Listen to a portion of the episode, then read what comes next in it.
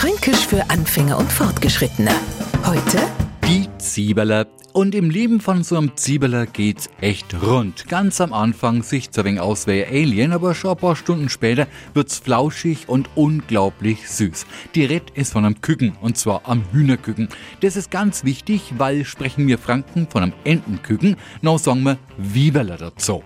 Das ist ein kleiner, aber bedeutender Unterschied. Und wenn wir jetzt schon mal beim kleinen Unterschied sind, ist es Ziebeler ein Männler, noch wird's später zum Gigerler. Und spätestens jetzt denken wir Franken an einen Brathändler am Spieß. Ich sag ja, im Leben von so einem Ziebeler geht's rund.